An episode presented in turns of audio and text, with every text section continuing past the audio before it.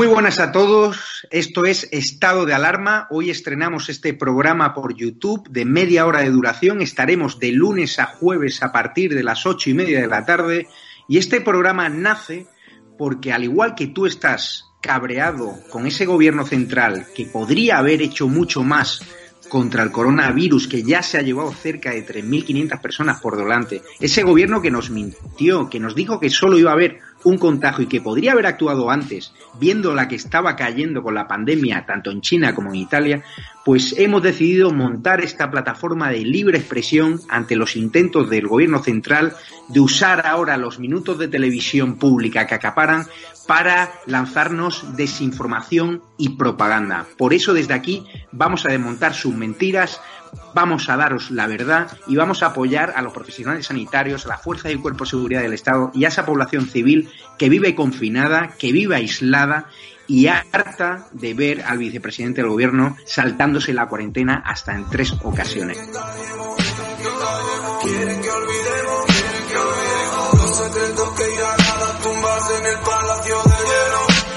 Muchas almas vuelan a diario, millones de velas en los santuarios, demasiadas cruces en el calendario, un país entero contra un adversario, hospitales con mares de voluntarios, todos los balcones llenos en mi barrio, aplausos que se escuchan hasta el planetario para ángeles vestidos de sanitarios.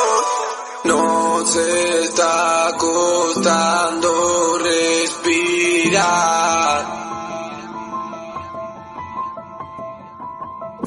Nuestro mundo paró de girar. Ellos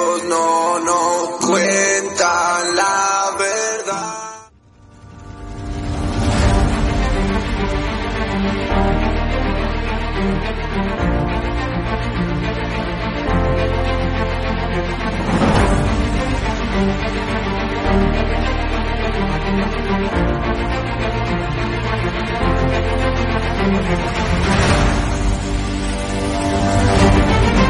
back.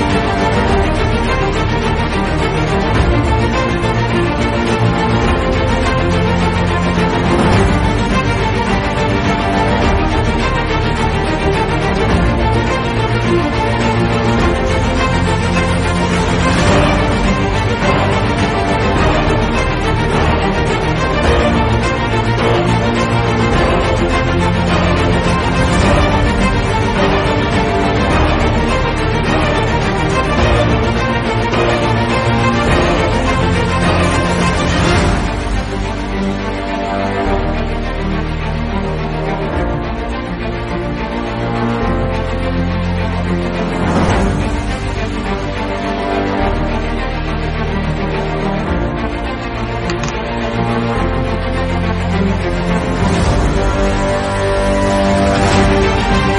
you.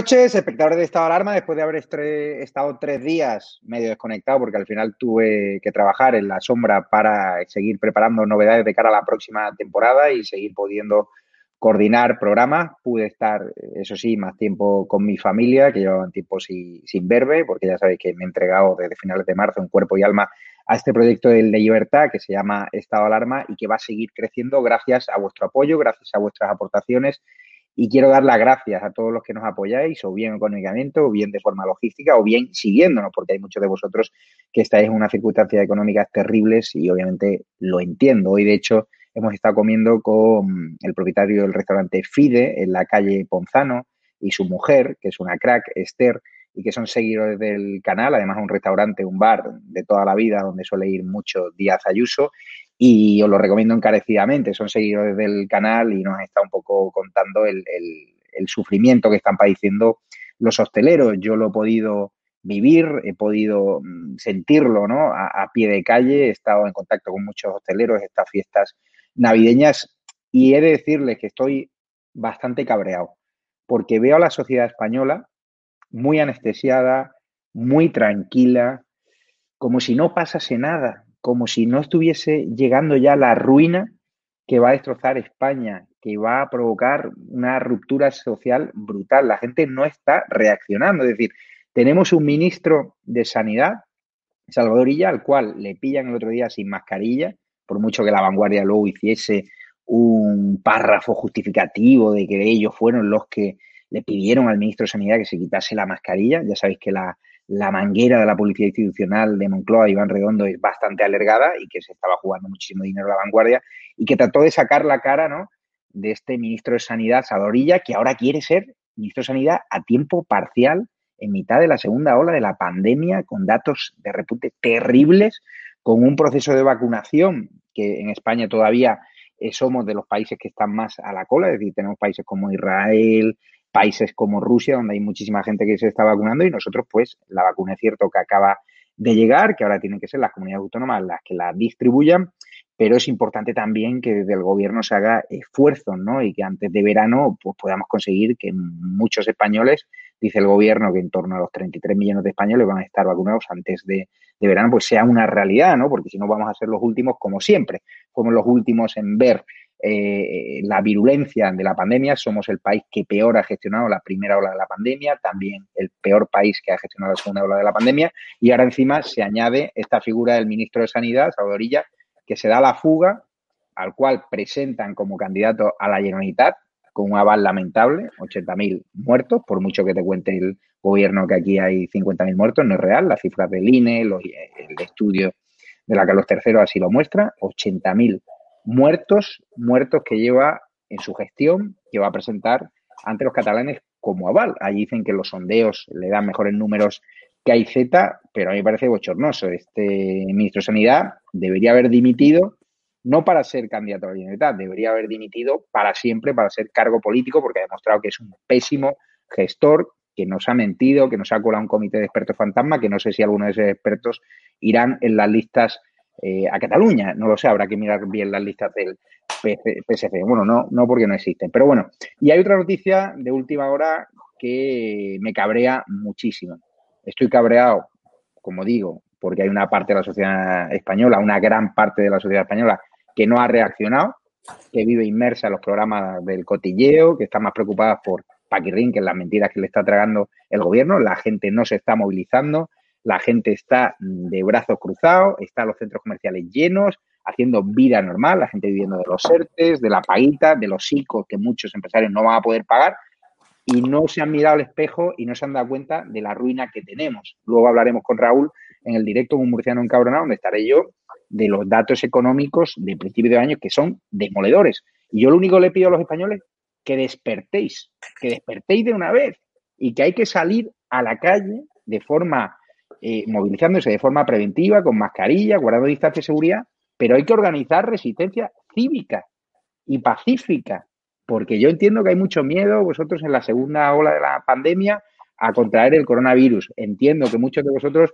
estáis pasando muchísimo miedo, pero es importante que haya movilizaciones cívicas siempre guardando las medidas de seguridad y la mascarilla, sobre todo de la gente más joven, que lo ves por la calle y, parece que, aquí no hay una ruina, que aquí no, hay una ruptura social brutal, que el gobierno lo está haciendo fenomenalmente bien. Afortunadamente hay un sondeo hoy en La Razón que hablaremos que da eh, ya la mayoría al bloque de derechas si consideramos a Ciudadanos como partido de derechas. Y la noticia que me ha cabreado, y les tengo que dar eh, el pésame a la familia de Antonio Jesús Martín, Policía Nacional, ya veníamos avisando de que la inmigración irregular iba a traer problemas, pues ya ha traído aquí un problema aparte de la ruina que están llevando a Canarias.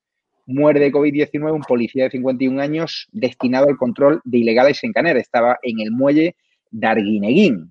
Resulta que Marlasca también eh, negó los PCR a los compañeros de este policía, de este honrado policía, al cual le mando un fuerte abrazo a su familia. Es una auténtica vergüenza. Muchos de estos policías nacionales que estuvimos hablando con ellos en Gran Canaria se han tenido que pagar de su bolsillo los PCRs. Muchos de estos policías nacionales han tenido que mm, dirigirse a empresas como RIU para costearse sus PCR. Es una auténtica vergüenza cómo este gobierno ha dejado completamente desprovistos a nuestra fuerza y cuerpo del Estado, porque la queja es extensible también a la Guardia Civil, con lo cual una auténtica vergüenza. Y como siempre tenemos una mesa de lujo con Isabel San Sebastián, con Urico Campano y con Vicente Gil. ¿Qué tal estáis?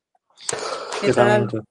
¿Qué tal? Muy buenas noches. Feliz año a todos. Feliz año a nuestros espectadores, aunque no haya empezado demasiado bien, la verdad. Pero no hay que perder la esperanza. Eh, Isabel, te quería preguntar, eh, no sé si tú vives un poco la radiografía que he hecho de la sociedad cuando ves las terrazas llenas, cuando ves los bares llenos, cuando ves a la gente haciendo fiestas en, villas privadas completamente despreocupados de la virulencia del virus y también despreocupados de la mala gestión del gobierno. Es decir, el debate de la crítica política no está en, la calle, como veo a la gente completamente anestesiada. No sé qué te parece. Comparto, comparto completamente contigo, Javier. Constato que hay, por una parte, una inmensa irresponsabilidad por parte de mucha gente, especialmente de mucha gente joven, esta fiesta que se, que se produjo, esta fiesta, esta rave brutal de varios días en Cataluña que los mozos no se atrevían a desalojar, esa fiesta que se produjo ayer en, en Madrid, en Chueca, eh, donde entró la policía y tuvo que, que identificar a varias personas que estaban sin mascarillas y distancia de seguridad, sin nada, me parece una locura. Esas personas se convierten inmediatamente en bombas humanas, van a pasar la Nochevieja, el Día de Reyes o lo que sea con su familia, contagian a la abuela, contagian a su madre, contagian a su hermano, a su padre y pueden, se convierten en eso, en, en auténticas bombas víricas andantes y me parece que es una enorme irresponsabilidad y que el gobierno está fracasando estrepitosamente en su obligación de concienciar a todo el mundo. Eso por una parte. Por otra parte, estoy de acuerdo contigo también al 100% en esta especie de anestesia, de desistimiento que se ha apoderado de la sociedad española. Estamos cansados, estamos asustados, estamos, estamos eh, hartos, estamos desesperanzados y desistimos de la obligación de resistir. Pero es que desistir es una tentación, pero resistir es una obligación. Y no solo en lo que atañe a la crisis económica que se avecina, que tenemos ya encima, que es brutal, eh, yo, yo, escribo mañana en ABC sobre esos homenajes de la, de la infamia, de la, de la, ignominia que se han celebrado estos días en Bilbao, en Vitoria, en Pamplona, mm. donde miles de jóvenes, de chavales han honrado, han vitoreado a asesinos convictos y confesos de ETA, que están cumpliendo pena en prisión, no por mucho tiempo, porque los están acercando al País Vasco y de ahí irán directamente a la calle sobre esos indultos que se anuncian a los golpistas catalanes, sobre esas palabras de Illa. Ministro absolutamente nefasto, donde los haya, que ha permitido que haya ya más de 80.000 muertos por esta pandemia en España, que se va de candidato a Cataluña y dice, tiene la desvergüenza de decir en un programa de televisión que el golpe de Estado, el intento de sedición que se produjo el 3 de octubre del 17 es responsabilidad de todos, es culpa de todos, que todos tenemos culpa. ¿Pero esto qué? ¿Pero a dónde se está yendo este país de la mano de este gobierno? ¿Y cómo podemos los españoles desistir de nuestra obligación de resistir y de plantar cara? Yo entiendo que es una tentación. Yo soy la primera que tiene muchas ganas y que estoy muy disgustada. No he podido pasar la Navidad con mi hijo, estoy triste, estoy, estoy asustada, tengo una edad, tengo asma, pero por Dios, hay que aguantar, hay que resistir y hay que plantar cara No es momento de rendirse ni de encerrarse en casa. No podemos permitírnoslo. No sé cómo veis a la sociedad, Vicente Gil, te saludo ya y feliz año. ¿La ves ensimismada? Una crisis general de, de, formación, de valores y una crisis de esa crisis eh, general en la sociedad que viene de años atrás, yo creo de muchos años atrás, en la sociedad española, probablemente en la sociedad occidental, ¿eh? pero no nos vamos a ir mucho más allá, ¿no? Y a lo mejor me estoy yendo demasiado lejos o alto, no lo sé, pero, pero esa crisis de formación de valores, de educación, lleva a que haya una crisis también importante de información o de desinformación a la que los nuevos tiempos de las nuevas tecnologías, etcétera, etcétera, pues, pues ayudan muchísimo. Y, eso, esa crisis de formación y de información eh, hace que nuestra sociedad sea especialmente vulnerable y susceptible precisamente a, la propaganda, al intento del poder siempre de la propaganda, de adormecernos, de atontarnos. Aquello, eh, nuestra labor como medios de comunicación, como periodistas, es, eh, se dice, ¿no? Desde primero de, carrera, es eh, informar, formar y entretener. Bueno, hemos quedado en el entretenimiento. vivimos en una sociedad en la que vivimos permanentemente distraídos con chorradas, las chorradas propias del entretenimiento y las que desde los la larga manguera que decías tú antes, que estaba muy bien expresado, del poder, ¿no? De Iván Redondo, en este caso, pues nos lanza, ¿no? Para que estemos todo el día pendientes de chorradas absolutas, mientras en España han muerto miles y miles de, personas. Y, por tanto, por, por, por, analizarlo de una forma un poco más profunda, si me, si me lo permitís, no quiero grandes profundidades, pero yo creo que somos una sociedad especialmente vulnerable a eso y, por tanto, sin sentido crítico alguno. Y, sin, y, yo creo que, además, cada vez más deshumanizada y, y cada vez más ajena precisamente eh, muy dada a, los lugares comunes, a la demagogia. Mm, estaba muy bien lo de salir a aplaudir, etcétera, etcétera, y todas estas cosas, pero de fondo, sin capacidad, sin sentido crítico y por tanto, si no tiene sentido crítico y capacidad de analizar, de analizar eh, profundamente eh, y de contrastar las cosas, pues no tienes capacidad de reacción y por tanto todo esto siempre favorece la propaganda del poder y que pensemos, pues aquí en España, pues que todo va bien, ¿no? Y que ella puede ser un gran candidato. Un señor que tiene pues, 70.000 muertos a sus espaldas, como mínimo políticamente, por su gestión. No, no, eso está claro. ¿Te crees, Vicente Gil, el sondeo de la razón que habla de que el bloque de la derecha mm, llegaría a la, a la mayoría o cerca de la mayoría más bien y que el PSOE para seguir gobernando necesitaría a los independentistas? Como titular general, sí, o sea, que el PP vaya remontando posiciones, no lo sé, eso sí. Ahora, la, realidad es que eh, yo, lo, eh, enlazando un poco con lo que decía hace un momento Javier, yo, mi, impresión ¿eh? es que una sociedad que ha vivido estos meses lo que ha vivido, que va camino de una crisis económica brutal, que será lo que haga reaccionar, lo que hará variar estas encuestas, yo creo, como pasó con Zapatero dentro de unos meses. Ojalá, me equivoque en el sentido de ojalá no venga lo que todos esperamos y lo que las personas que entienden estas cosas pues hacen su prospección, ¿no? Pero yo creo que mm, efectivamente por ahora eh, eso es así y, yo creo que con este balance de un gobierno que no hace nada, que está a la expectativa, que se ha lavado las manos en la crisis económica, que está gastando por adelantado el dinero que no ha recibido de Europa y esperando que llegue de Europa. Eh, vemos en otros sectores, hostelería, el turismo, etcétera, que en otros países hace meses, las aerolíneas, que hace meses eh, que ya los, los, los, los, gobiernos tomaron medidas, es decir, tuvieron que cerrar a lo mejor, pero había incentivos, había... Aquí no, aquí les cierran, ¿no? Les cierran el cachondeo este de que haya 17 eh, soluciones para, la pandemia. En fin, eh, eh, un gobierno en absoluta dejación de funciones debería estar en un país, yo creo que bien informado, y eso tenemos que mirar los periodistas, probablemente a lo mejor, pues hacer autocrítica, ¿no? unos más que otros, pero y los medios de comunicación. Pero en un país medianamente bien informado con lo que ha pasado aquí en España, pues el gobierno debería estar sumando el 10% de, de irredentos, ¿no? De los que votan porque sí, ya porque sí, ¿no? Como el gobierno además nos ha metido en esta dinámica del odio, de los fachas, de los rojos, etcétera, etcétera, para tapar constantemente eh, la gestión suya nefasta de la crisis y la, nefasta gestión del, coronavirus, pues eh, todavía mantiene, digamos, el, por la vía emocional a su votante, al votante que, bueno, pues que es del partido y del otro partido porque sí y tal. Pero llegará la, ojalá no, pero llegará la crisis económica, pasará como con Zapatero. Zapatero se inventó en 2008 la memoria histórica y en 2010 estaba pegando los recortes y en 2011 estaba fuera del gobierno. Eurico Campano, ¿te crees esos sondeos viendo tranquila que está la gente en la calle y más preocupada por Paquirrín vestido de rey mago que de las cifras de la pandemia, son terribles, 80.000 muertos y ese es el balance de gestión que va a presentar ya como candidato a la libertad. Digo yo, no había nadie en el PSC más, más preparado con una hoja de servicios a nuestro país o a Cataluña eh, más intachable que un tipo que tiene 80.000 cadáveres en su gestión como balance, no sé.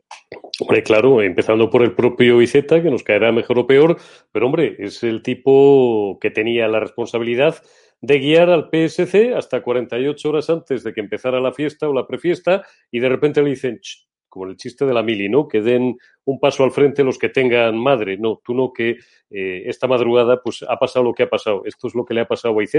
Han elegido eh, la propaganda y lo más mediático, como hace siempre este gobierno.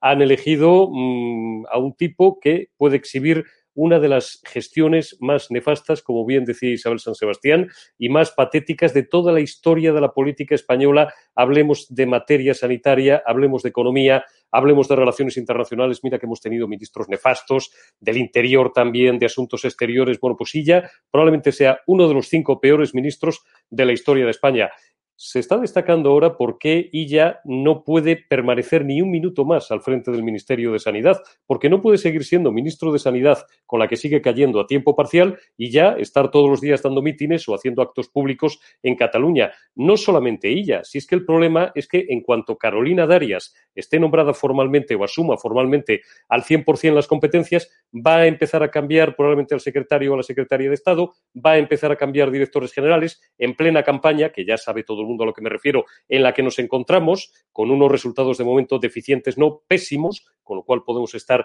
eternamente y mm, los votantes socialistas tragan. Claro que no me, no, no me creo esa encuesta, Javier. Yo es que, eh, y el otro día además en una conversación que teníamos en, en este mismo canal, en el auténtico al rojo vivo con Alfonso Rojo, coincidíamos los dos en que buena parte de la sociedad española es muy ovina, con todos los respetos, y hasta un nivel de un 35% de paro.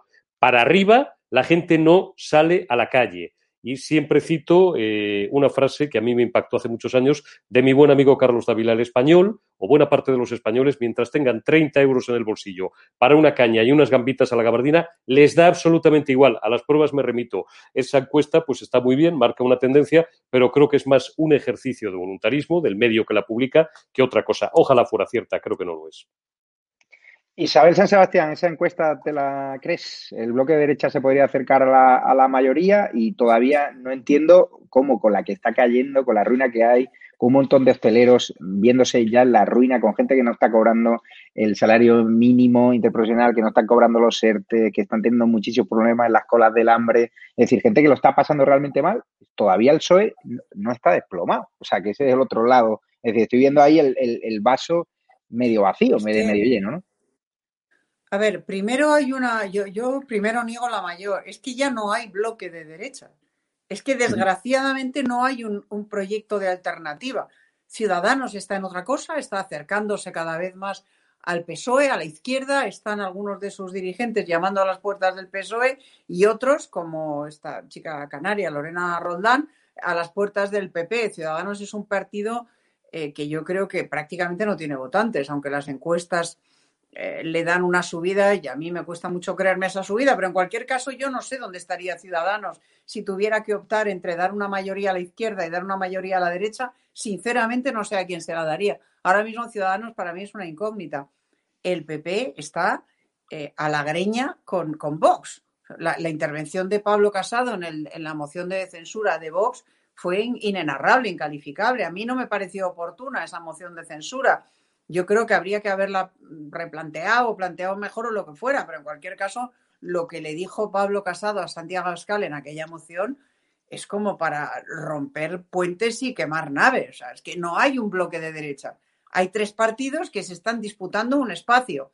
Uno, más bien, el centro izquierda, o sea, que ya no está ni siquiera en el centro derecha, y otros dos que están en disputa por la derecha. O sea, que no hay alternativa. Hay lucha por el voto, por el escaño, en lugar de estar en la obligación de construir una alternativa, por una parte. Y sé que me van a poner verdes, porque aquí tienes que ser sectario. En España, desgraciadamente, tienes que estar afiliado a una secta. Tienes que ser del PP, o tienes que ser de Vox, o tienes que ser del PSOE, o de Podemos, o de alguien. Y yo no soy de nadie. Yo llevo 35 años defendiendo mis ideas, que son las mías, y que rara vez están representadas por un partido. Y en consecuencia, pues me siento con total libertad para criticarlos a todos.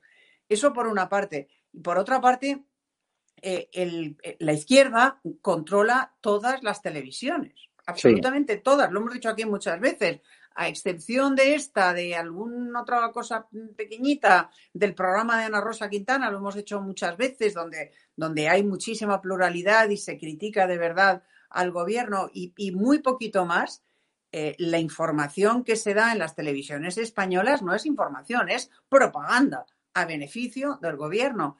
Y desgraciadamente la mayoría de los españoles se informan a través de la televisión con carácter prácticamente exclusivo. Y el medio que más influye electoralmente, demoscópicamente, con mucha diferencia, es la televisión.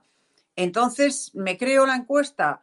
Pues eh, no me creo que esté, que, esté subiendo tanto a la derecha y entiendo perfectamente que no esté bajando el PSOE. ¿Por qué? Pues porque la información que le llega al ciudadano normal no es la realidad, no es la verdad. Es una información absolutamente sesgada y manipulada a beneficio del PSOE del gobierno, que por otra parte recoge el PSOE lo que pierde Podemos, porque es que lo de Podemos ya no es que sea incoherencia, o sea, lo de Podemos es de juzgado de guardia, espero que lo hablemos ahora. Un partido que está imputado como partido por financiación ilegal, que tiene un pufo por las obras de su sede, donde no aparecen las certificaciones de obra, ni aparecen las facturas, ni aparecen nada, porque eso huele que apesta a que fue una forma de, también de, incidir en la financiación ilegal y de esconder eh, dinero dedicado a otros fines o de blanquear dinero procedente de, fuentes inconfesables. Eh, un escándalo relacionado con un móvil extraído de la tarjeta de una becaria que, en fin, que se convirtió en otra cosa. Que, en fin, podemos ver ahora fraude electoral también en, Madrid, en un distrito madrileño, un concejal de La Rioja que vive en un chaletazo, en una urbanización de lujo, se salta el confinamiento y estrella su BMW contra un árbol. Isabel, te, equivocas. ¿Cómo no van a perder votos los de Podemos? que lo raro sería que no los perdieran. La culpa no fue del cargo de Podemos de La Rioja, la culpa fue del árbol. Ya, claro, que estaba donde no debía, pero vamos, lo raro es que conserve algún Y era un pequeño golpe. Eso es lo raro. Y todos los que salen de Podemos, ¿dónde se van? Al PSOE. Entonces, evidentemente Sánchez aguanta porque es que su socio es su socio, o sea, ya no es que sea peligroso por su, por su condición totalitaria, liberticida, comunista, etcétera. Es que además de todo eso, son la encarnación de la incoherencia de no hagas lo que yo digo, ando que, o sea, no hagas lo que yo hago, ando que yo digo. Son un partido absoluta y totalmente infumable con unos dirigentes infumables. Y, claro, evidentemente eso les pasa factura, ¿no? Pero en este país, repito, de gente muy sectaria, hay muchísimos españoles que nunca jamás votarán a la derecha, haga lo que haga la izquierda. Nunca le votarán. Como mucho, como máximo, no irán a votar se quedarán en su casa. En España, cuando gobierna la derecha es porque el electorado de izquierda se queda en casa, no va a votar. Pero es terriblemente sectario. Nadie de izquierdas vota a la derecha, haga lo que haga la izquierda. Vamos a ver qué pasa, qué pasa en Cataluña, que sin duda será un, gran termómetro, donde hay algunos analistas que ya apuestan por el sorpaso de, de Vox al Partido Popular. Veremos a ver qué pasa queremos saber también qué va, qué va a pasar con los catalanes. Que se va a hundir ah, Ciudadanos, eso ya te lo digo yo. Lo que va a pasar lo primero es que Ciudadanos se va a hundir. vamos a ver, porque ya sabéis que Salvadorilla empezó su campaña sin mascarilla en, Cataluña, ¿no? llegando un ave como Salvapatria. Ya habéis visto la campaña de propaganda que han hecho con todo el proceso de la pegatina en las cajas de Pfizer, que ya habéis visto lo, que, lo que ha ocurrido, a diferencia de otros países. Vamos a ver el discurso de Salvador Illa que quiere ser ministro a tiempo parcial, es decir, quiere utilizar el atril de Moncloa, el atril del Ministerio de Sanidad, toda la propaganda que te da estar en el gobierno con nuestros impuestos para fabricarse esa campaña que le relance ¿no? en, Cataluña. Es una auténtica vergüenza que con nuestros impuestos, eso ya lo hizo Sánchez en las últimas generales, utilizó el atril de Moncloa para las últimas semanas, no para de dar rueda de prensa, hacer anuncios, con reales decretos, fue una auténtica vergüenza. Pues bien, Iván Redondo... Y comprar votos. Y comprar, votos. ha dicho, ahora campaña de vacunación, genial, Salvadorilla, el hombre que trae la vacuna a España, pues el hombre que lo llevamos como el referente del constitucionalismo, porque así lo quieren vender ahora en Cataluña, para que se coma por un lado a Ciudadanos y para que pueda quitar incluso eh, votos al, Partido Popular y a, Esquerra ¿no? y, al PDCAT, que ni está ni se le espera. Vamos a ver el discurso que ha hecho hoy Illa y a ver si os lo creéis. Vamos con Vicente Gil. La política con mayúsculas, pero sin grandilocuencia. La política hecha desde abajo, desde los ciudadanos y las ciudadanas de carne y hueso la política útil, la política hecha mano a mano con las personas, la política de gobierno para, por y con la gente. Compañeras y compañeros, todos, todos somos conscientes de lo difíciles que han sido estos últimos años en Cataluña, de lo difícil que aún sigue siendo la situación. Hemos vivido, como todos, los últimos coletazos de la crisis económica de 2008, la incertidumbre internacional y el impacto de una pandemia terrible. Pero hemos vivido además una crisis de convivencia que aún no hemos cerrado y que tenemos que cerrar cuanto antes. Os lo quiero decir con claridad. Estoy aquí para trabajar por el reencuentro de los catalanes y las catalanas. Estoy aquí para recuperar la fuerza y la unidad de Cataluña. Está claro, Vicente Gil, que no es serio que en la segunda ola de la pandemia Moncloa anteponga sus intereses políticos de sacar un buen resultado en Cataluña, porque dice que los sondeos aupan a Salvadorilla, al final ha tenido muchísimos más minutos de televisión. Hay gente que valora una gestión con 80.000 muertos a, sus espaldas, yo no lo entiendo muy bien, una gestión que no incluyó un comité de expertos fantasmas, informes eh, de la John Hopkins que no existían y otras tantas mentiras de un ministro que debería haber dimitido no para irse de candidato a la Generalitat, de haber dimitido de su carrera política porque en cualquier otro país le habría costado el puesto semejante eh, nefasta gestión. No sé qué opinas de este discurso de ahora erigirse como el hombre que va a volver a, pacificar ¿no? la sociedad catalana dividida por el independentismo. ¿no? Pues mira, eh, llama la atención. A todo eso que has dicho, puedes sumarle además una cosa de la que nunca supimos y que, y que la fiscal general del Estado debería haber tomado eh, de oficio iniciativa, que son los famosos contratos fake, donde se gastaron millones y millones de euros eh, eh, decenas, cientos de millones de euros y nunca supimos más. ¿Qué pasó? Que contra quién demandaron, han pedido devolver el dinero, no, tengo ni idea, pero forma parte de esa gestión. Claro, coges el discurso, dice política útil. Hombre, útil con lo que estamos hablando ahora mismo, con lo que tú acabas de decir y con eh, la gestión de las, estafas, de los contratos fake, etcétera. Dice con las personas, un gobierno que no ha salido de Moncloa. O sea, que el señor este, eh, el señor Illa no ha visitado nada. llevamos diez meses con esto, nueve meses y pico. Eh, no ha visitado, no, es un gobierno que está encerrado en sus despachos, en sus moquetas. Sánchez ha salido dos o tres veces y le han pitado. A Iglesias no se le conoce. Eh, ni una sola visita a, a, ningún sitio. Entonces, el gobierno de las personas no lo vemos por ninguna parte. La crisis de convivencia y el reencuentro, pues hombre, hubiera estado bien que hubiera dicho el señor Illa por qué y desde cuándo y quiénes son los causantes de la crisis de convivencia, por retomar, por tomar sus palabras ¿no? de, en Cataluña, ¿no? y que hubiera señalado ¿no? Eh, exactamente a los causantes de la crisis de convivencia, a los que llevan mm, eh, toda la vida sembrando odio hasta llegar a lo que hemos llegado y en los últimos años especialmente, ¿no? y simplemente para tapar eh, pues las vergüenzas y la enorme corrupción eh, que, ha, vivido Cataluña en los últimos 40 años, ¿no? Eh, en un momento dado, cuando ya veían que la, justicia actuaba, pues eh, el señor Mas se puso la bandera de Cataluña y de ahí han salido, que han salido son los hijos y los nietos que ya les han sobrepasado en fanatismo, en odio, en violencia, etcétera, etcétera. Y yo creo que con ella lo que se hace es cerrar el círculo, es decir, a Salvador Illa lo pusieron ahí precisamente con vistas a esto, no lo olvidemos. Salvador es un señor que es filósofo, lo pusieron ministro de Sanidad porque había que darle un ministerio y le tocaba al PSC1 y dijeron, pues el de sanidad, dijeron en enero, hace un año, pues el de sanidad, como no pasa nada y tiene todas las competencias, es que hay una pandemia que ocurre cada 100 años o 150 años eh, y el personaje, pues al final lo que hace es cerrar el círculo, eh, lo sacan además mm, antes de que llegue, se supone, la tercera ola, que se la coma Carolina Darias eh, o quien sea, ¿no? Él nos han vendido esta cosa de la propaganda, ¿os acordáis? Pues en los discursos, pues lejos de decir, pues qué mal lo hemos hecho, pues todo lo, era la, llegaría la vacuna, la vacuna, la vacuna, la vacuna. Y al final llegó la vacuna. Y el otro día decía, decía antes Isabel lo de la tele, y es verdad. Yo el otro día que estábamos en OK Diario cubriendo pues las primeras vacunas, por ejemplo aquí en Madrid, en Vallecas, hablabas con las personas mayores, sobre todo mayores de alrededor, y decían, no, es que en la tele dicen, y en la tele han dicho, en la tele es una referencia. Claro, en la tele pues pasa lo que pasa, ¿no? Ahora mismo, ¿no? En general, en, la, en las teles, ¿no? Y, y se cierra con él el círculo, el círculo que marcaron, lo pusieron ahí a Salvadorilla para, porque tocaba premio al PSC y, y, y tocaba hacerle a, a él, eh, pues, eh, cubrir la cuota PSC. Luego es verdad que eh, yo creo que estaba clarísimo. El día 27 mismo, cuando presentaron las, las vacunas, él salió dando la rueda de prensa. ¿Desde dónde? Desde la delegación del gobierno en Cataluña. Quiero decir, fue un acto ya preelectoral, mm. clarísimamente usando un edificio oficial. De manera que yo creo que con este señor nefasto, como ha dicho Eurico, eh, absolutamente nefasto, por cualquier lado, eh, pues eh, se cumple, pues eso, el círculo que se, mm, que se abrió hace un año con su nombramiento. Es, posible que el candidato efectivamente hace un año fuera, estuviera previsto que fuera y, Z.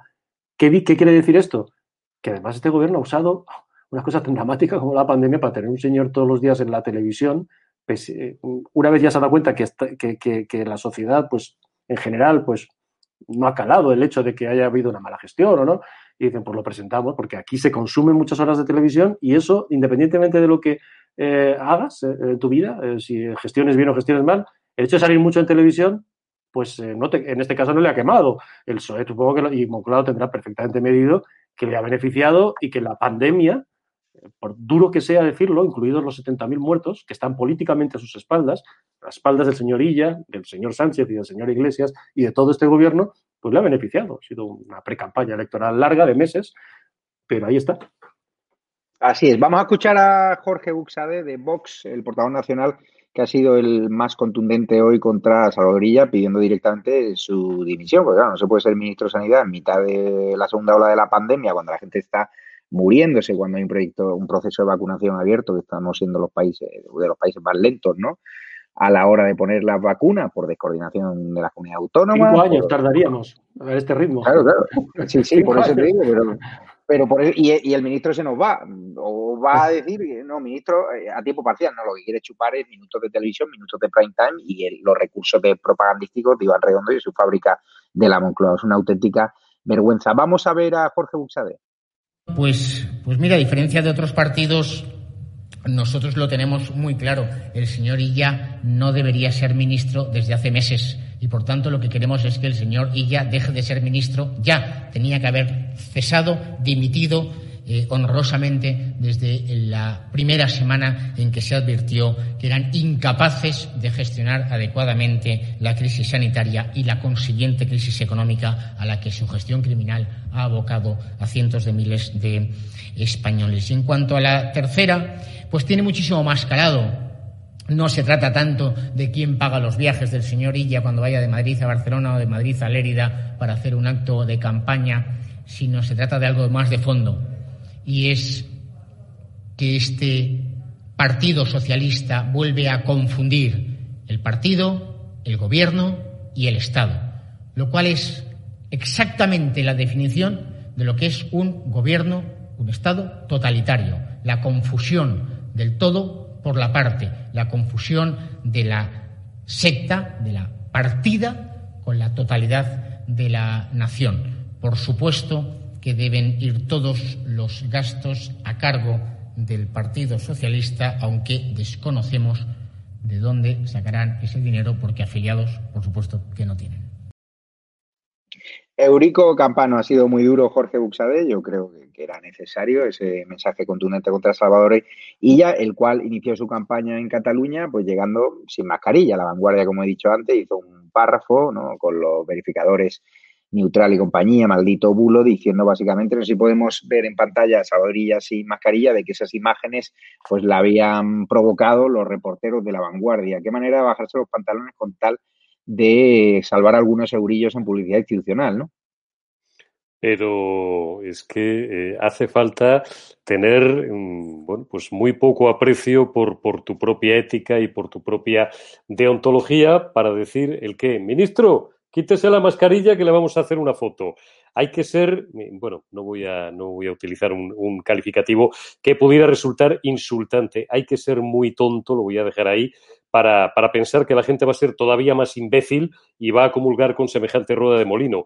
Yo, por terminar el argumento que había iniciado antes, creo que lo preocupante, además de que ella siga siendo ministro a tiempo parcial y ya candidato prácticamente a tiempo total, ya es ministro al 20% y es candidato al 80%, y había de verdad que escucharle eso de que vamos a entrar dentro de poco en velocidad de crucero. Ha sido sonrojante hoy la declaración de ella, la rueda de prensa de ella. Eh, es un hervidero ahora mismo el Ministerio de Sanidad, la fuente es interna no se está hablando nada de los relevos que ya se están cocinando en la Secretaría de Estado, en las direcciones generales, vuelvo a insistir, en las jefaturas de servicio, que son puestos, como todo el mundo que conozca un poco la Administración sabe, absolutamente clave. Nadie, ningún periodista le pregunta a ella cómo va a quedar la estructura del ministerio, si se va a desmantelar entera, si solamente él se va y se queda, cosa que ya estoy explicando que no va a ser así y otra, eh, ya disparando por elevación, hombre, Pedro Sánchez ya podría aprovechar para hacer una crisis eh, de mucho mayor calado y, habida cuenta de la ruina económica que se nos viene encima, hacer un recorte no solamente de ministerios, sino de altos cargos, de asesores. Ya verán ustedes cómo no lo va a hacer, cómo probablemente incluso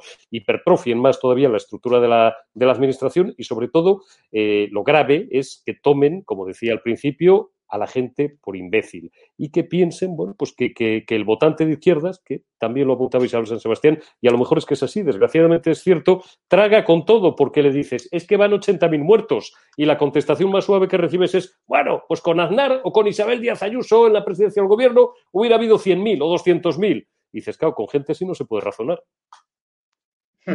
Voy, Isabel San Sebastián, con el carrusel de titulares que has ido adelantando sobre Podemos, ¿no? Hemos visto estos días como el rey emérito estaba allí en Arabia Saudí completamente muy jodido de salud, no ha podido venir en Navidad como él deseaba pasar tiempo con su familia porque desde la izquierda mediática, desde el gobierno, incluso con la aceptación ¿no? de la zarzuela, se le ha machacado. Ni siquiera está investigado, ni siquiera se ha respetado su presunción de inocencia y tenemos un partido de gobierno donde tienen a condenados como su portavoz Echenique, y dando lecciones de éticas, tenemos un partido de gobierno como Podemos, donde el fraude eh, en el voto telemático de unas primarias, pues parece ser que van a poner en, jaque la reelección de Pablo Iglesias como líder, aunque ya te digo yo que Pablo Iglesias durará en Podemos lo que él quiera, porque es un partido completamente personalistas y, las bases las ha hecho a su imagen y semejanza y no hay un candidato, está laminando como todo buen comunista a todo aquel que discrepa. Luego tenemos más informaciones sobre Podemos. El arquitecto de la sede de Podemos no tiene las facturas de las obras no, existen. O sea, son titulares, Isabel, que a partidos como el PP y como Vox, pues ahora llenarían minutos de televisión y estamos viendo como de estos temas solo hablamos prácticamente en estado de alarma. Ahora, Podemos La Rioja pidiendo la dimisión de su alto cargo por estrellar el coche en Nochevieja. ¿Alguien imagina si Santiago Abascal, Pablo Casado y Díaz se hubiese estampado, ¿no? Completamente, no sabemos realmente qué ocurrió, pero vamos, está claro que estrelló, estrelló el coche en Nochevieja y se dio a la fuga, con lo cual algo tendría que esconder, pero está claro si hubiese afectado a Santiago Pascal, Pablo Casado Díaz Ayuso, habrían dimitido, sus partidos le habrían hecho completamente dimitir y ahí sigue el tipo. Está claro que son titulares que a cualquier otro partido le hubiesen costado minutos y minutos y minutos de televisión y a Podemos no le cuesta nada. No solo eso, Javier, o sea, en, García Ferreras en la sexta no hablaría de otra cosa, si esto afectara a cualquier otro partido. Eh, es que por mucho menos de lo que ahora mismo tiene encima Podemos, le hicieron una moción de censura a Rajoy. Es que, insisto, Podemos, el partido Podemos, está denunciado por el Tribunal de Cuentas por financiación ilegal, por malversación de fondos durante la campaña electoral y está investigado en un juzgado madrileño, es decir, imputado en un juzgado madrileño por financiación ilegal. Es que su líder, Pablo Iglesias, está investigado por el Supremo, a pesar de los intentos descarados de la Fiscalía por exonerarle. Está siendo investigado en el Supremo. No me refiero a la Fiscalía del Supremo, que, está resistiendo bastante, me refiero a la Fiscal General del Estado. Es que su portavoz en el Congreso, Echenique, efectivamente está condenado por no pagar la seguridad social a un asistente. Está condenado por difamar la memoria de un asesinado, por difamar a un asesinado acusándole de haber sido un violador con tal de justificar a su candidata en Soria que participó en el asesinato de ese pobre hombre y para defenderse le colgó muchos años después la falsa acusación de ser un violador y está condenado por un tribunal por esa difamación, por ese delito de difamación. Es que varios altos cargos de Podemos están acusados de distintos delitos relacionados con la malversación, etcétera, etcétera. Es que Podemos es una cloaca, es una auténtica cloaca. Y además de ser una cloaca, como decía antes, es el paradigma de la incoherencia. Su líder llegó al, a la política española diciendo que iba a regenerar, que iba contra la casta, que él iba a regenerar la vida y que despreciaba profundamente a los políticos que se cambiaban de casa. Y lo primero que hizo fue largarse de Vallecas e irse a vivir a una mansión en Galapagar. Y ahora tiene la desvergüenza de pedir una pena de cárcel a un ciudadano por ir a, gritarle con una pancarta delante de su casa, es decir, por hacerle un escrache por darle jarabe democrático que él decía y que él promovió y, ejerció contra muchos eh, dirigentes como Rosa Díez, Soraya de Santa María, eh, eh, Cifuentes, etcétera, etcétera. Jarabe democrático. El jarabe democrático a él no le gusta y le pide nada más y nada menos que penas de cárcel. Es que ha encumbrado a su mujer a un ministerio un ministerio en el cual ella, Irene Montero, tiene más asesores nombrados a dedo y pagados con nuestros impuestos espléndidamente de los que tiene ella en su consejo de asesores, se supone que médicos, para gestionar la epidemia de coronavirus, etcétera, etcétera, etcétera. Podemos es una auténtica cloaca. Y si en este país las televisiones fueran mínimamente independientes y mínimamente periodísticas, eh, estarían constantemente denunciando esos abusos. ¿Por qué no lo hacen? Pues porque las televisiones, lo digo una vez más, están en manos de la izquierda y lo están en gran medida gracias a Mariano Rajoy, a, Montoro y a Soraya Sáenz de Santa María, que consintieron lo que es muy largo de explicar, pero en fin, lo que no deberían haber eh, consentido. Y porque los, la inmensa mayoría de los periodistas de este país, que te voy a contar a ti, Javier, eh, eh, son de izquierda. No, es que ya sean de izquierda, eso sí, son de la, de la Ghost Divine, o sea, son de la izquierda de Cheslong, con sus mansiones en Ibiza, con sus mansiones en, Menorca o donde sea, con sus eh, áticos en Madrid, con unos ingresos multimillonarios, pero eso sí, de boquillas muy de izquierdas. Y grandes admiradores de Pablo Iglesias y de toda su cuadrilla de fascinerosos. Entonces tú sumas una cosa con la otra y te explicas por qué esa gentuza, que si pudiera, y lo digo como lo pienso, si pudiera hacerlo con impunidad, nos fusilaban a ti y a mí, pero vamos, y se quedaban tan anchos. Si Iglesias, Monedero, Echenique y compañía se vieran en una situación como la que se dio en España en el 36, por ejemplo, vamos, tú y yo íbamos al paredón, pero vamos, a todo correr, no tengo absolutamente ninguna duda. Así es. Vamos con un tema grave. Vicente Gil lo estáis contando en OK Diario. Yo ya dije la inmigración irregular no solo iba a traer ruina a Canarias, también iba a traer muerte, porque muchos inmigrantes ilegales estaban entrando sin ningún tipo de controles de PCR, sin control en los aeropuertos, y no sabemos si muchos de ellos están contagiados o no. Pues ya sabemos, según está contando OK Diario, que muere de COVID-19 un policía de 51 años que estuvo destinado al control de ilegales en Canarias, en Moyarguineguín, que nosotros fuimos el primer mm. medio prácticamente en ir y contar cómo funcionaba ese negocio de la inmigración irregular, donde participó, por ejemplo, la Cruz Roja con el consentimiento del gobierno. Resulta que también estáis contando en portada que Interior negó PCRs a los compañeros de este policía, al que apodaban cariñosamente y mando un fuerte abrazo a sus familias, Antoñito, que murió de COVID tras intervenir en la crisis migratoria. Eh, Marlaska se vuelve a cubrir de gloria. Esto es, y lo digo de forma irónica, esto es una auténtica vergüenza. O sea, la Fuerza y Cuerpo del Estado, que muchos nos escribís, han estado completamente desprovistos de material de lucha contra el COVID-19. Se han tenido que comprar muchos de ellos sus mascarillas, pagarse ellos sus PCRs, pedirle a grupos hoteleros como el Grupo RIU en Gran Canaria que les pagó los PCRs prácticamente a todos los policías nacionales de Gran Canaria, así nos lo contó un, propio miembro de la Policía Nacional Gran Canaria. Es una auténtica vergüenza, Vicente, que ocurra esto, porque es que ya mm, no es que solo haya un coladero de inmigración ilegal a los cuales van a dar papeles dentro de unos meses o dentro de un año, como dice, entre comillas, escribano, que hacen falta millones de inmigrantes para que paguen nuestras pensiones. Es que ya es un problema de salud pública. Es que no sabemos si los inmigrantes ilegales que siguen entrando en España traen o no COVID-19 porque a muchos de ellos no les hacen las pruebas. Y, sobre todo lo, vergonzoso es lo que llevamos desde hace muchos meses, desde el verano pasado, cuando empezó la gran oleada del verano pasado, eh, es la desprotección. Es decir, durante meses eh, los médicos, los enfermeros, enfermeras han estado desnudos ante el coronavirus desde el mes de marzo, desde antes, que debían haber tenido protección, como hicieron en otros países, con gobiernos con visión, eh, que compraron material en febrero y, sus médicos y su personal sanitario estuvo protegido y de ahí las cifras, ¿no? Eh, nuestras fuerzas y cuerpos de seguridad del Estado han estado absolutamente desnudos durante todo ese tiempo eh, y, frente al coronavirus y ahora han estado desnudos desde este verano y ya son muchos meses, son seis meses frente bueno, pues a la llegada de miles y miles de personas que vienen en unas condiciones que no sabes en, qué condiciones vienen. ¿no? En el caso de la muerte, además, de, Antonio Jesús Martín Lozano, que tenía 51 años, un hombre joven, por tanto, eh, pues se da la circunstancia efectivamente de que eh, ahora, una vez publicado, está contando Alfonso Gea en OK Diario, pues una vez publicada la información, resulta que la comisaría de Málaga llama a todos sus compañeros para hacerles los PCR. Eh, bueno, Antonio Jesús Martín Lozano, pues, pues llega, llega tarde, ¿no? Y, lo, eso es la, realidad. Ha ocurrido, ha ocurrido en Canarias desde que eh, el mes de octubre empezó esta auténtica oleada.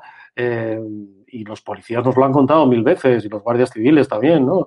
Ellos comprando colchonetas de su propio dinero, ellos comprando material para los inmigrantes, comprándoles comida y además comprándose a sí mismo eh, las mascarillas o, como tú decías, haciéndose pruebas, porque claro, llegas a tu casa y dices, bueno, a lo mejor estoy contagiado, pero a continuación estoy contagiando a mi familia, etcétera, etcétera. Han estado completamente desnudos. La gestión del señor Marlasca eh, en este aspecto en general, desde el mes de marzo, eh, y en particular ahora en la crisis migratoria del verano en, las costa, en la costa mediterránea, y, en, y ahora sobre todo especialmente la de Canarias, que está fuera absolutamente de control, eh, pues es la, absolutamente lamentable. Es decir, que estas son personas que en cualquier gobierno serio, con un presidente del gobierno que tuviera lo que hay que tener, es decir, que le importara esto algo mínimamente, por, por, el, por la propia gestión, imagen del gobierno, los habría cesado a él, al señorilla y a unos cuantos más. Pero, como efectivamente decía además Isabel antes, se habla de lo que se habla, ¿no? Yo eh, no, me quiero ir de tema, pero fíjate, en qué diario contamos y lo estuvimos hablando, ¿no? Eh, portavoz del PSOE, señor Puente, ¿no? Y alcalde de una gran ciudad como es Valladolid, ¿no? Al que le, pillamos en un yate este verano pagado por un contratista del ayuntamiento, al que le había dado un contrato, ¿no? Y bueno, pues sí, esto pues tendrá sus capítulos posteriores, ¿no? También en el futuro. Pero eh, imaginaos que hubiera pasado en España, en las televisiones, en los medios de comunicación, si Almeida, portavoz nacional del PP y alcalde de una gran ciudad, en este caso la capital de España, lo hubieran pillado una similar. No, no, está, está claro. Eh, no sé qué, Eurico, eh, si Marlasca debería dar alguna explicación, ya sabemos que no la, no la va a dar, eh, su respeto hacia los agentes que se la están jugando continuamente en el y en otras zonas afectadas por la inmigración irregular, que están completamente desprovistos pues se quejan mucho de su gestión, los sindicatos se están quejando que tienen falta de medios, falta de protección, pero esto es un auténtico escándalo que ya sepamos que un policía nacional que estuvo en la zona de Arguineguín ha fallecido por COVID-19 y que aparentemente estaban desprovistos de material de, seguridad para luchar contra la pandemia y para hacer eficientemente eh, esa tarea y sobre todo para no acabar como ha acabado el pobre Antoñito al cual le mando un fuerte abrazo a su familia. Fijaos hasta qué punto, fíjate hasta qué punto, Javier, eso no va a ser así, porque a Marlasca es que le da absolutamente igual, no le importa nada, y hago esta afirmación con toda la rotundidad posible. Me tomo la libertad, ya que está Vicente Gil delante, de recuperar, bueno, y varias, tengo varias informaciones delante de, uno de los pocos medios, digo, digitales, uno de los pocos diarios digitales o el único, que informa de estas cuestiones, que es OK Diario. Ya en junio, el Ministerio del Interior de Marlasca tenía datos oficiales sobre el cómputo de agentes de la policía y de la Guardia Civil en activo. Habían fallecido ya nada más y nada menos que 21 agentes. Y había una indignación brutal en las fuerzas y cuerpos de seguridad del Estado porque les negaban que esas muertes fueran, los responsables de Interior con Marlasca a la cabeza, en acto de servicio. Una declaración que Interior evitaba confirmar y, claro, les cierra la puerta, entre otras cosas, a estos servidores de la ley, a estos defensores del orden público, caídos precisamente para protegernos a todos nosotros de que se les pudiera condecorar a título póstumo. Esta es la sensibilidad cero, nula, que tiene este gobierno socialista y parece mentira además, Fernando Grande Marlasca, ¿quién te ha visto y quién te ve? los que tenemos años y memoria y nos acordamos de cuando eras un juez de la Audiencia Nacional que te dejabas las pestañas instruyendo sumarios contra ETA, te dejabas las pestañas, te pasabas 20 horas al día trabajando contra los malos y ayudado, claro, por la policía y la Guardia Civil y cómo les tratas ahora, es una auténtica vergüenza. Y habrá muchas más, porque además esto se concatena, como bien dice Javier Negre, con el problema de que está entrando centenares de personas, miles de personas, se niegan a facilitar el número exacto. No sabemos cuánta gente hay correteando por las calles de distintas ciudades del sur y del levante español infectados.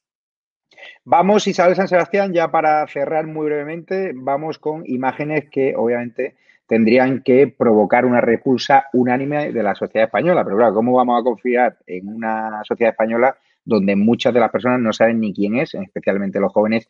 Miguel Ángel Blanco, has hablado de que sigue habiendo onguietorris a los terroristas de ETA. Vamos a ver unas imágenes donde las juventudes de Sortu, de Bildu, exaltan a terroristas de ETA en un acto. Pero aquí la delegación del gobierno solo persigue a los que homenajean a las víctimas del COVID-19 y no a los que homenajean en Navarra, en País Vasco, incluso en Cataluña, a terroristas. Vamos a ver estas imágenes y las comentamos brevemente que está esperando ya Raúl en el directo.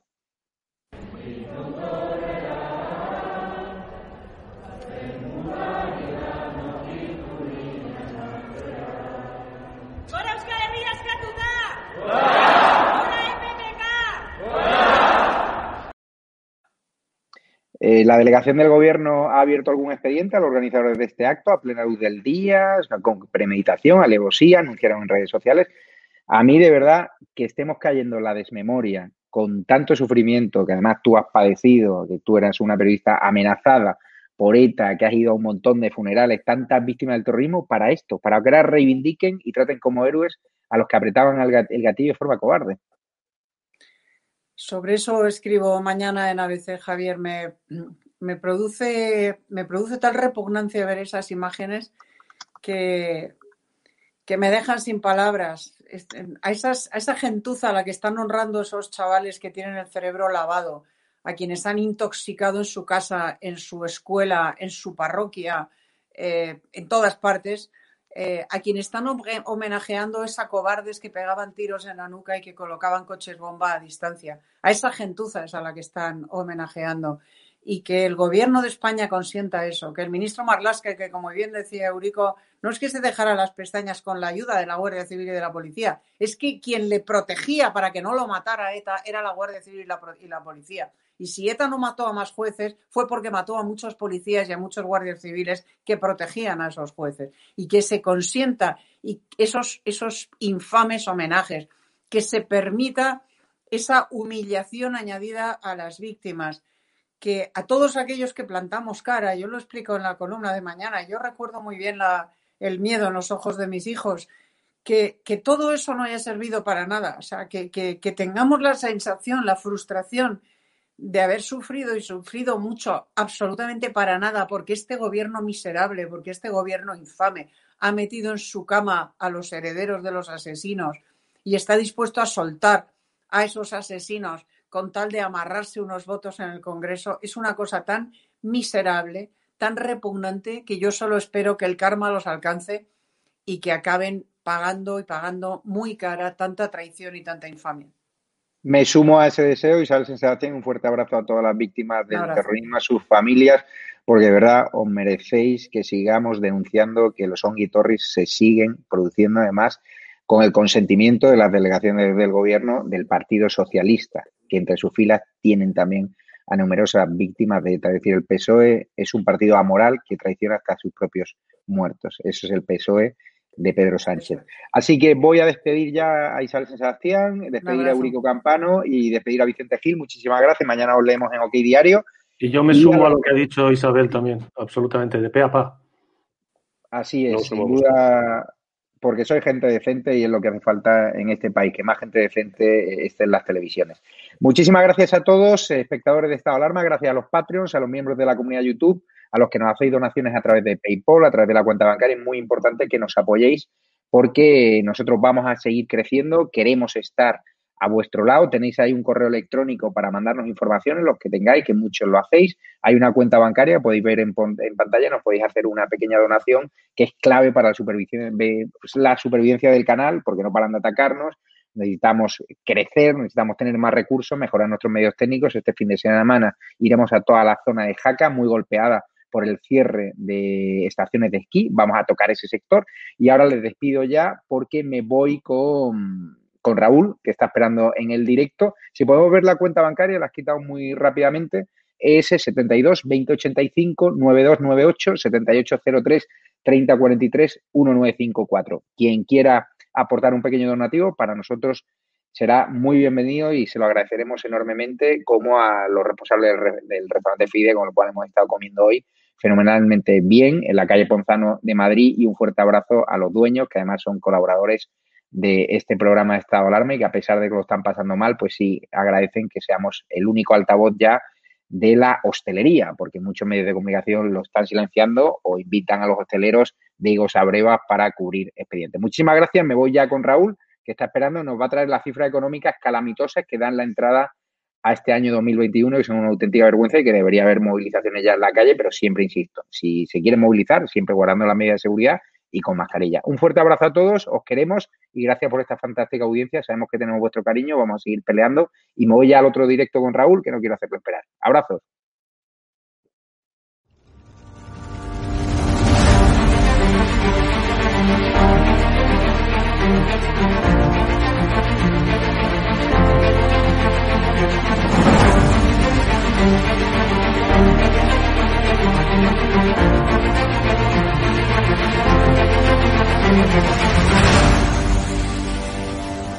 De hecho, hay un conocido periodista con un canal en YouTube que los programas sobre Galapagar eran día sí, día también. ¿Te refieres a Negri?